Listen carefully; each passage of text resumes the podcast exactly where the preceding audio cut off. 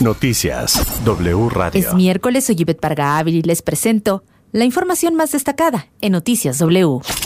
Ayer, integrantes de la Alianza Mexicana de Organizaciones de Transportistas realizaron un paro nacional y una jornada de protestas carreteras en las carreteras del país de más de 20 entidades con camiones de carga y de transporte. Bloquearon en su mayoría de manera parcial las vías, causando afectaciones al tránsito, asentamientos y largas filas de vehículos.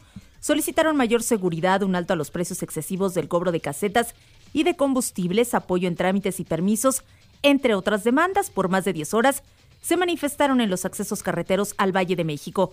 Los representantes de la MOTAC informaron que hoy serán recibidos en la Secretaría de Gobernación. La secretaria de Educación Pública Delfina Gómez canceló el encuentro con los integrantes de la Junta de Coordinación Política de la Cámara de Diputados para discutir la eliminación del programa de escuelas de tiempo completo. La funcionaria solicitó una semana más bajo el argumento de que no contaba con los elementos necesarios para el encuentro con los legisladores. Diputados de oposición señalaron que de no presentarse le emplazarán a una comparecencia ante el Pleno. Los proyectos del ministro de la Suprema Corte, Alfredo Gutiérrez Ortiz Mena, proponen conceder el amparo lisuyano a Laura Morán y Alejandra Cuevas para cancelar los procesos iniciados en su contra por la muerte del hermano del fiscal general de la República, Alejandro Gertz Manero, y ordenar la inmediata libertad de Alejandra al considerar que no existe el delito por el que permanece presa. Este asunto será debatido el próximo lunes por el Pleno del máximo tribunal. Un grupo de estudiantes del Centro de Investigación y Docencia Económica se manifestaron ayer al exterior del auditorio del CONACID mientras su directora María Elena Álvarez Bulla ofreció una conferencia. Gritaron consignas y realizaron acciones de protesta para denunciar lo que llamaron las cochinadas de la funcionaria. Los estudiantes señalaron que un funcionario del CONACID les ofreció un diálogo en privado, a lo cual la comunidad se ha negado, pues exigen un diálogo público. En el marco del Día Mundial del Agua se lanzó la campaña Sélvame del tren para protestar contra el cambio en el tramo 5 del tren Maya que afirman destruirá el sistema de ríos subterráneos más grande del mundo, además de flora y fauna de la región. A la campaña lanzada por activistas ambientalistas se han unido decenas de actrices, actores y cantantes como Eugenio Derbez, Kate del Castillo, Mar Chaparro, Saúl Hernández, Rubén Albarrán, Natalia Lafourcade, Ofelia Medina, entre muchos otros.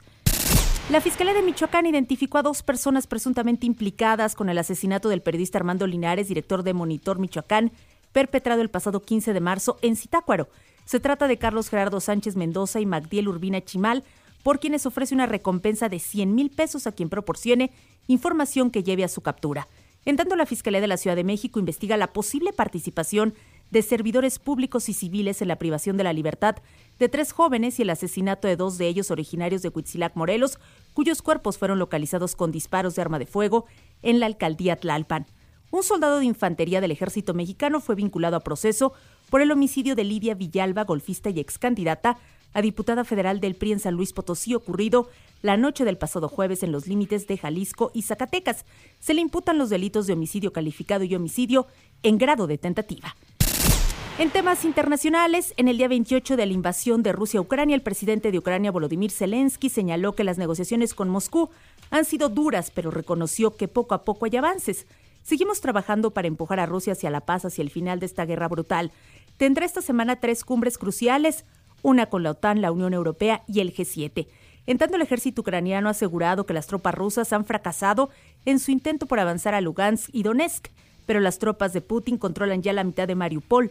Según varios medios, Zelensky advirtió que unas 100.000 personas siguen escondidas en esta asediada ciudad.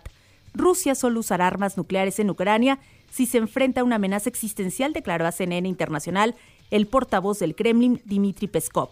Y la ONU elevó hoy a más de 3.6 millones el número de refugiados que han huido de Ucrania. Se trata del éxodo más rápido en Europa desde la Segunda Guerra Mundial.